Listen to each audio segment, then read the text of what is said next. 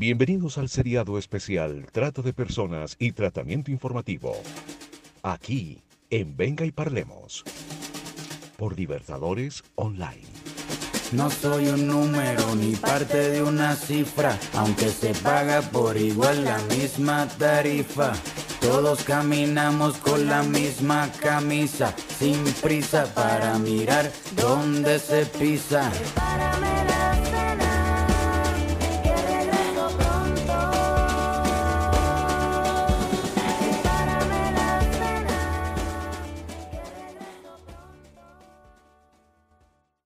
Bienvenida Nancy Edida Alarcón, bienvenido Daniel Alfonso Di Ridolfo. Nancy Edida Alarcón es la directora de la corporación Ser con quien articulamos ese diplomado en trata y derechos humanos que estamos ofreciendo desde la corporación Ser y nosotros desde dos facultades, la Facultad de Derecho y la Facultad de Comunicación Social, nos sumamos a, este proyecto en el que ustedes tienen toda la experticia y trayectoria. Muchas gracias por abrirnos ese espacio. Daniel Alfonso Di Ridolfo es nuestro pasante de investigación, estudiante de la Fundación Universitaria Los Libertadores y nos acompaña entonces para, para que podamos hacer esta conversación.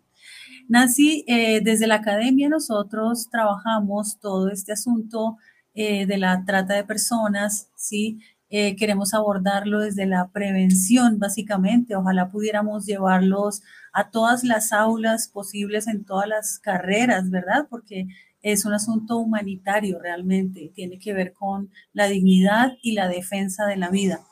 En ese sentido, sabemos que desde la Corporación Ser Voz has liderado proyectos muy importantes que se relacionan con el diseño, la producción de medios de comunicación alternativos para hacer prevención. Reescribiendo el cuento es una escuela en la que eh, pues estos materiales tienen un, espacio muy importante. Nos gustaría entonces, en principio, Nancy, después de darte esta bienvenida, que nos contaras un poco acerca de em, esos materiales y la escuela de Reescribiendo el Cuento, por favor. Sí, pues inicialmente agradecer em, pues el espacio también para comentar un poco la experiencia de la corporación y pues también los cuestionamientos, ¿no? Los desafíos que se tienen a la hora de prevenir la trata de personas. Pues les cuento que, em, bueno, la corporación siempre ha tenido ese eje como el de mayor atención en, la lucha contra la trata de personas, que es la prevención, y desde ahí pues enfocamos todo nuestro trabajo. Entonces, eh, realizamos procesos de formación, procesos de sensibilización, y en estos de sensibilización pues siempre hemos desarrollado algunas campañas para divulgar qué es eso de la trata y pues que se puedan generar como algunos mecanismos de autoprotección para evitar la trata de personas al igual que eh, puedan identificarla, ¿no? Em, hemos desarrollado algunas campañas de eso, reescribiendo el cuento, pilas con la trata, no comas cuento. Y últimamente, eh, pues hemos estado coordinando un poco la campaña Las Libres. Esta campaña pues articula a diversas organizaciones, universidades alrededor del capítulo Colombia del Observatorio Latinoamericano sobre Trata y Tráfico de Personas y en Colombia, pues eso, hemos desarrollado esta campaña que queremos como visibilizar eh, todas las actividades que se realizan alrededor de la prevención de la trata. Entonces, por lo general, siempre hemos hecho como una semana alrededor del 30 de julio, que es el Día Mundial contra la Trata de Personas, articulamos con diferentes actividades y pues ahí se une, por decir que la sociedad civil para prevenir la trata. Entonces, pues a partir de ahí es que hemos hecho piezas comunicativas, hemos generado algún, alguna información para que la gente, la sociedad pueda identificar qué es eso de la trata. Y también pues orientados a deconstruir un poco esos imaginarios eh, sociales sobre la trata, por ejemplo, que la trata eh, no, le, no le va a pasar a, a, todo mundo, que solamente es a personas ingenuas. Entonces, como empezar a construir esos imaginarios y pues em, brindar como esas herramientas para que puedan identificar cuándo podrían estar en riesgo de trata de personas. Entonces, bueno, se han generado varios eh, mensajes a través de redes sociales. Nuestro énfasis es ese a través de las redes sociales, como, como divulgar la problemática y que la gente pues la conozca. Y con la escuela eh, reescribiendo el cuento, pues tenemos una metodología un poco distinta, por ejemplo, para cuando los chicos, los estudiantes van a presentar algún, alguna tarea o alguna, em, como alguna actividad. Y es que eh, esa, esa actividad que se les pide a ellos vaya orientada a, cómo comunicamos, ¿no? A cómo informamos acerca de la problemática.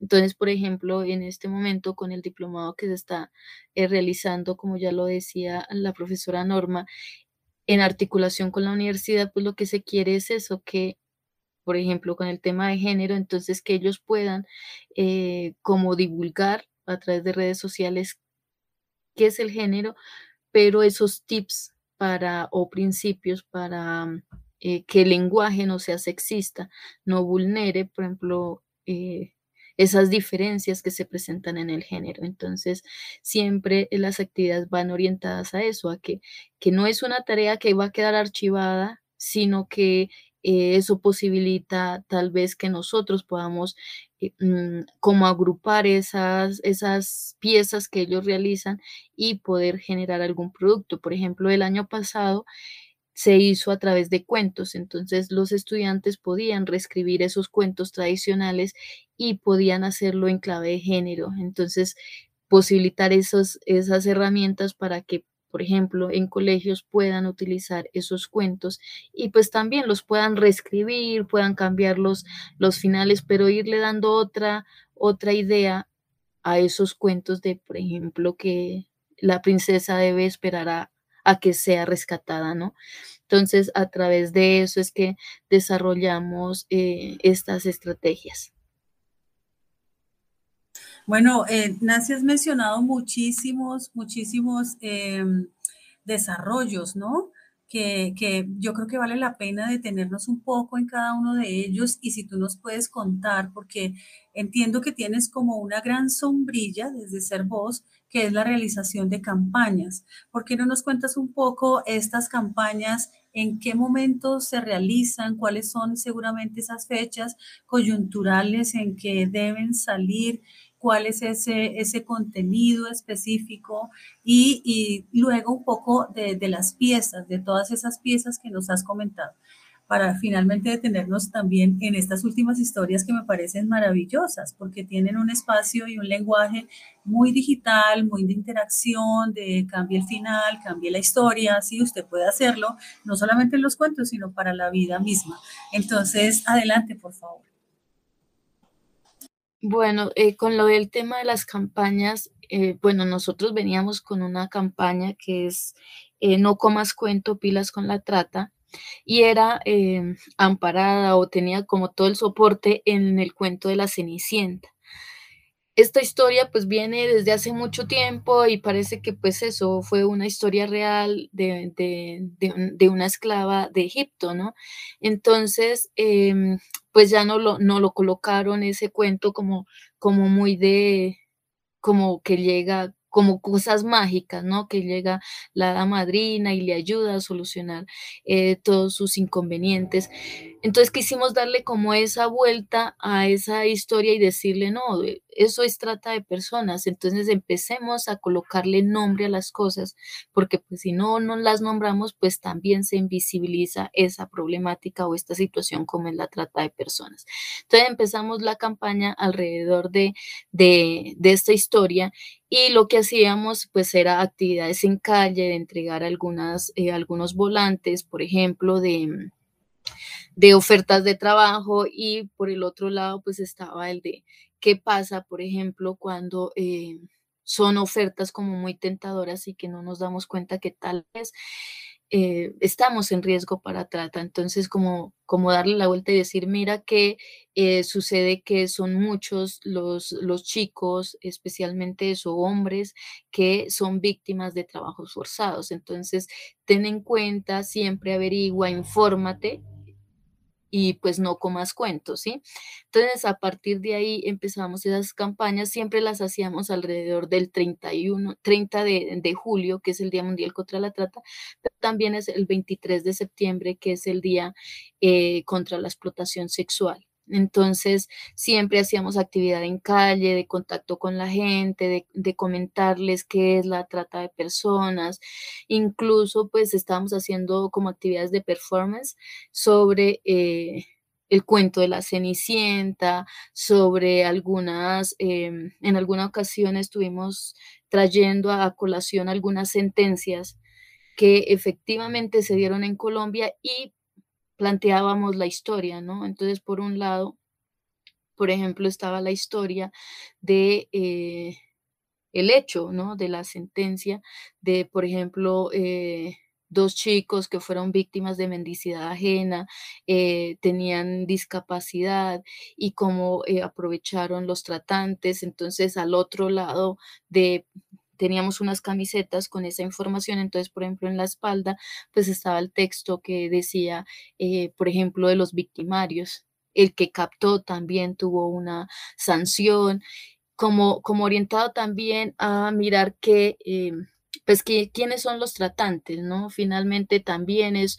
una persona común y corriente y no como, como lo, consideramos a veces que como un monstruo, como una persona eh, con unas características físicas especiales, no, cualquier persona puede ser eh, victimario, entonces también como, como sensibilizar a la población de que sí, por decir, ayuda a tramitar em, los documentos para que esta persona sea explotada, pues también tiene una sanción. Entonces estaba orientado también a, al victimario, a, evitar que, que, los chicos también coman cuento con respecto a esas ofertas.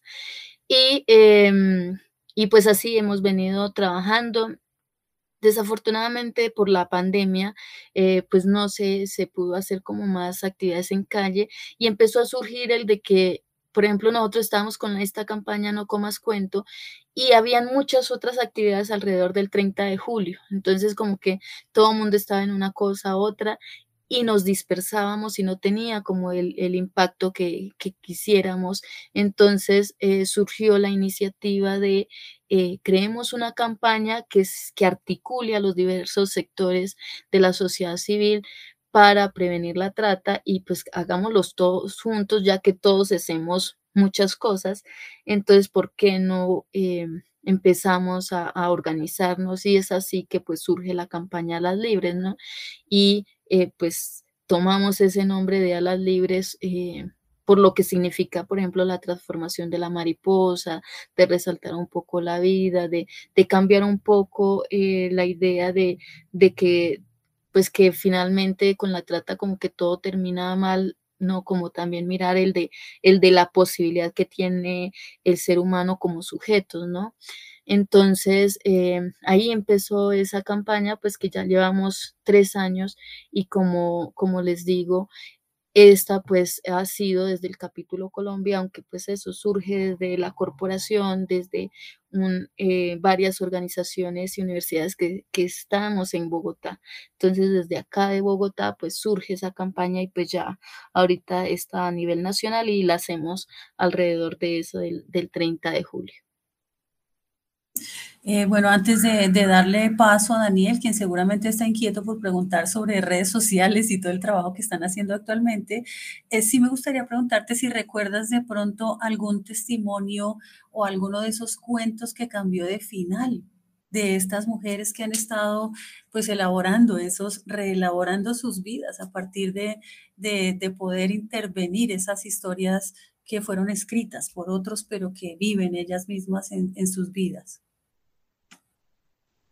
Pues hay varios, hay varios cuentos que son de hecho muy interesantes, eh, por ejemplo el de eh, La Bella y la Bestia.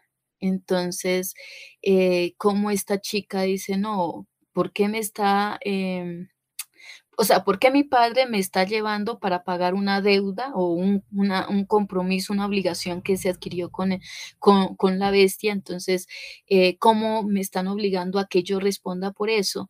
Y también a, cómo es posible que, por ejemplo, eh, la, bestia vaya cambiando un poco el de que eh, me tiene secuestrada, me tiene encerrada y, em, y se traduce eso como, como de cuidado, como, como de, estar pendiente de, de, la, de Bella, de, de atenderla y, y ella dice, pues no, eso no, eso no es así. O sea, como que pongamos las cosas en orden y lo que hace es eh, denunciarlo.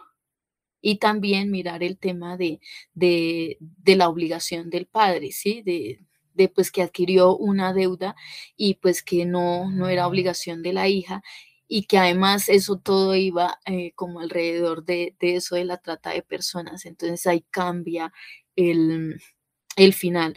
Eh, otro final es de, por ejemplo, pues que siempre terminan como que se casaron y vivieron felices, ¿sí? Pero entonces em, le, eh, le, dan la vuelta al cuento y dice, pues, no, o sea, no ha terminado este cuento. Resulta que eh, presentó algún, o sea, esa relación que por no ser conocida, porque no se vivió esa etapa de noviazgo, entonces cambia y pues descubrimos que esa persona no era como, como lo había pensado si ese príncipe cambió y resulta que, por ejemplo, vivió situaciones de maltrato.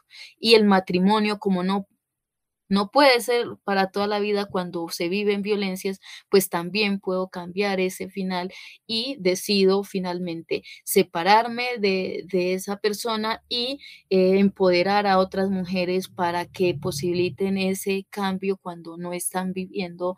Em, pues unas relaciones como, como adecuadas al interior de, las familias, en, el matrimonio, ¿no?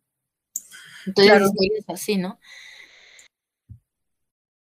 Sí, perdona. Eh, efectivamente, ¿no? O sea, mencionas un montón de violencias sutiles de las que muchas mujeres y hombres incluso no somos conscientes y sencillamente reproducimos porque aprendimos a través de, entre comillas, el ejemplo, es decir, el comportamiento de nuestros padres, quienes tampoco podemos culpar o a quienes tampoco podemos culpar, digamos, de, ese, de esa reproducción, porque lo, lo que nos permite hacer este tipo de ejercicios que ustedes están haciendo que son tan valiosos, pues es cuestionar, cuestionar aquello que nos hace sentir tan incómodos que en algún momento, por ejemplo, recuerdo yo, ¿no? O sea, cuál es el lugar del hombre y de la mujer en la mesa de la comida. Eh, y entonces qué es el espacio donde se congrega la familia y cómo eso puede terminar mostrando que ahí hay una serie de violencias ante las que callamos. Muchísimas gracias por, por estas respuestas y todo ese trabajo tan importante que hacen, Nancy. Daniel, tienes la palabra, por favor.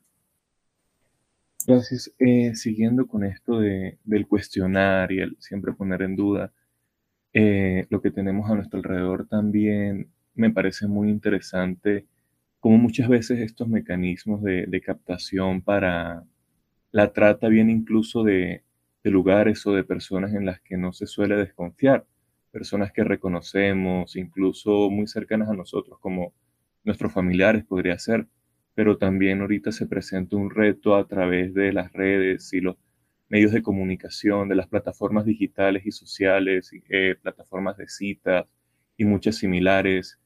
¿Cómo podemos eh, capacitar y prevenir a las personas de estos mecanismos de captación, tanto tan cercanos como que tenemos a nosotros como aquellos que ya son parte de nuestras vidas, como las plataformas digitales. Sí, yo creo que ese es un, desafío que tenemos bastante grande, em, sobre todo en el generar conciencia de, de, los riesgos, ¿no? Ahorita, por ejemplo, en TikTok, en muchas eh, plataformas, pues se ve como mm, o sea, si no se aparece en redes sociales, no es nadie. Y cómo los chicos se ven, en cierto modo, eh, obligados a, a estar en las redes sociales, a estar en, en Instagram. Bueno, yo ya estoy un poco atrasada en cuanto a las redes, ya, ya han surgido muchas para jóvenes, pero por ejemplo en Facebook, eh, pues si no se, se conoce em, a esa otra persona no importa, lo importante es tener amigos, eh, tener muchísimos seguidores. Entonces, a través de esos, pues podemos hacer un montón de cosas que, que no somos conscientes. Entonces, creo que lo importante es el de concienciar en que efectivamente, pues el Internet, eh, las redes sociales, pues nos han facilitado mucho la vida, pero también es un riesgo para, por ejemplo, la trata de personas y otros, otros, otros riesgos que hay, ¿no? Pero es como, como tener esa conciencia y poder como tener esa capacidad de, la toma de decisiones, a quién estoy aceptando, por qué lo acepto, em, qué quiero em, como mostrar, ¿no? Y por qué lo hago creo que a partir de ahí, de esa educación que les podemos brindar a los jóvenes, podría tal vez eh, cambiar un poco ese chip, porque pues ahorita está muchísimo en tendencia el de pues no importa lo que hoy hagas, lo importante es mostrarlo, ¿no? Entonces sí que ese, ese es un reto y también como, como el de que, que conozcan las aplicaciones, conozcan, por ejemplo, que se pueden establecer algunos filtros, algunas eh, medidas como para seguridad, sobre todo, por ejemplo, de menores de edad, que a veces para los eh, padres de familia es muy difícil de controlar.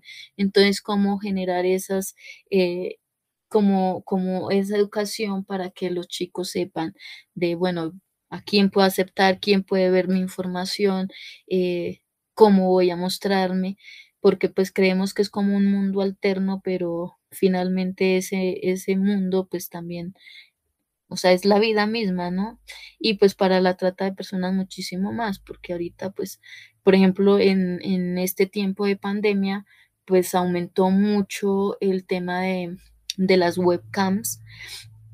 Entonces, como eh, ellos ya lo ven como un trabajo, pero pues cuál es el riesgo, ¿no? También si estoy en capacidad y en esa conciencia de decidir sobre mi cuerpo, sobre qué quiero hacer y todo eso. Entonces, básicamente, pues el tema es de educación, de, de, de fortalecer esa, esa educación en poder decidir cómo estoy decidiendo frente a, a lo que hago, frente a mi cuerpo, frente a, a, quién quiero tener de amigo, a quién no.